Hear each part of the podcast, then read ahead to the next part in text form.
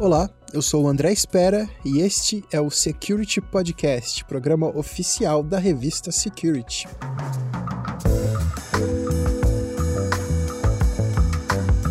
LGPD Lei Geral de Proteção de Dados. O tema já é discutido há algum tempo, afinal de contas, o texto foi sancionado pelo governo federal ainda em 2018 e as regras passaram a valer a partir de setembro de 2020. Mas as definições da LGPD ainda levantam muitas dúvidas em empresas, tanto para quem é cliente quanto para quem está prestando serviço. Além disso, quase tudo hoje em dia está conectado, e no mundo da segurança eletrônica, essa transformação é quase uma regra.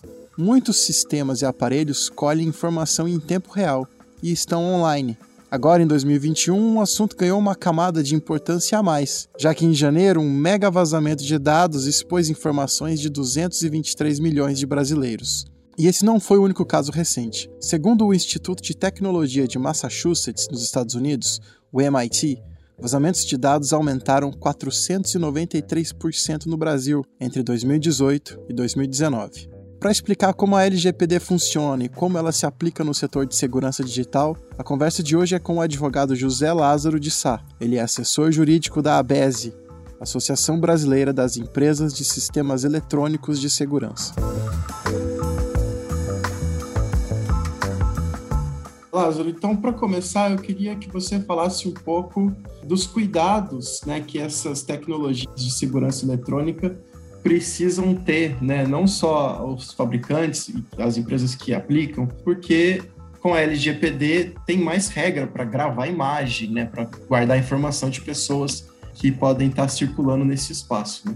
Eu vou, eu vou destacar aqui dois pontos, inclusive já para desmistificar é, algumas propagandas enganosas que têm acontecido desde a edição da Lei Geral de Proteção de Dados. A primeira é que é, a segurança eletrônica ela já tem no seu DNA a preocupação com a inviolabilidade de dados. Ela já os protege. Então, o primeiro cuidado que eu tenho que ter, preço, tem a ver com, com a responsabilidade eu tenho lá um serviço disruptivo, que é a portaria remota, que me oportuniza vários benefícios, mas tenho muitas responsabilidades inerentes a isso, como o, o, volume de dados que são acessados. E quando as empresas não estão preocupadas com nenhum desses fatores, elas acabam jogando o preço lá embaixo. Infelizmente, é, na verdade, ainda bem que é a exceção à regra, mas existe. Então tem que tomar cuidado com o preço. E a, o Segundo ponto de atenção, que também não está voltado para a tecnologia propriamente, eu dirijo essa dica especialmente para quem contrata né, o serviço de tecnologia, é a atenção com as regras do jogo. Cuidado com o contrato. A gente tem que fazer ajustes de acordo com a nova lei que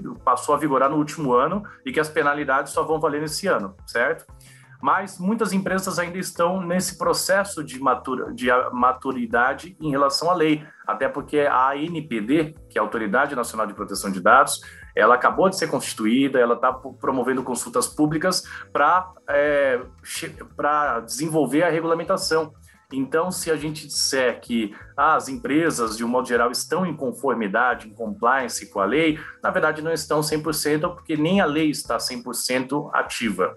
Então, são essas duas dicas aí objetivas que delas decorre uma série de outras cautelas que eu tenho certeza que vai ajudar muita gente que ouvir aqui a, a nossa conversa. No que se refere a contratantes e contratados, eles, eles podem responder da mesma forma, quem está tá com mais, vamos dizer assim, insegurança jurídica ainda, porque é tudo muito novo.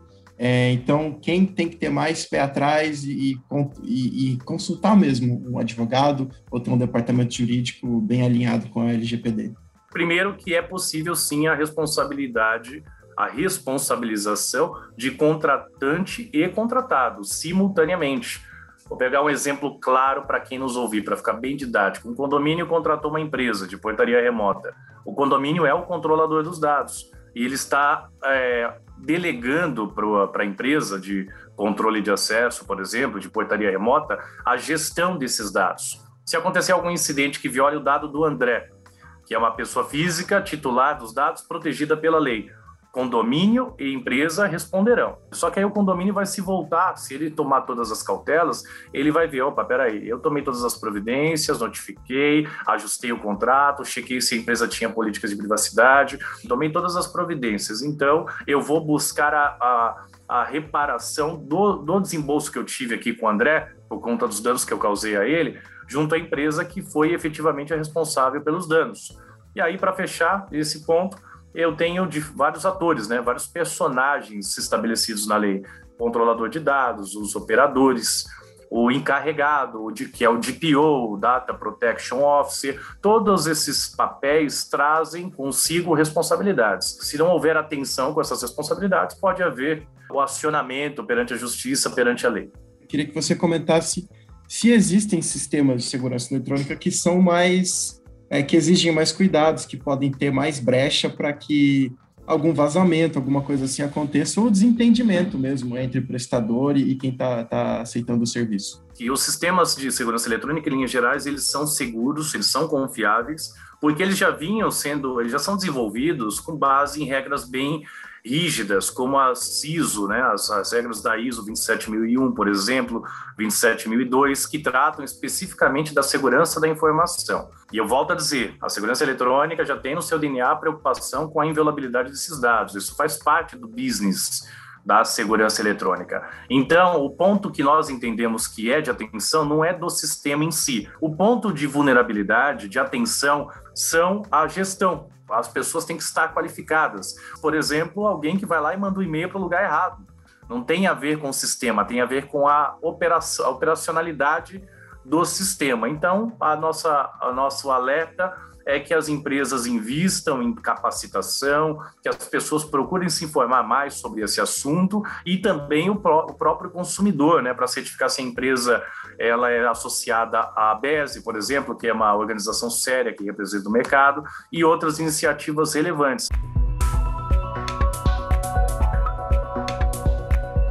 Esse foi mais um Security Podcast. Acesse revistasecurity.com.br e fique por dentro dos assuntos mais importantes do universo da tecnologia, segurança digital e inovação. Tchau!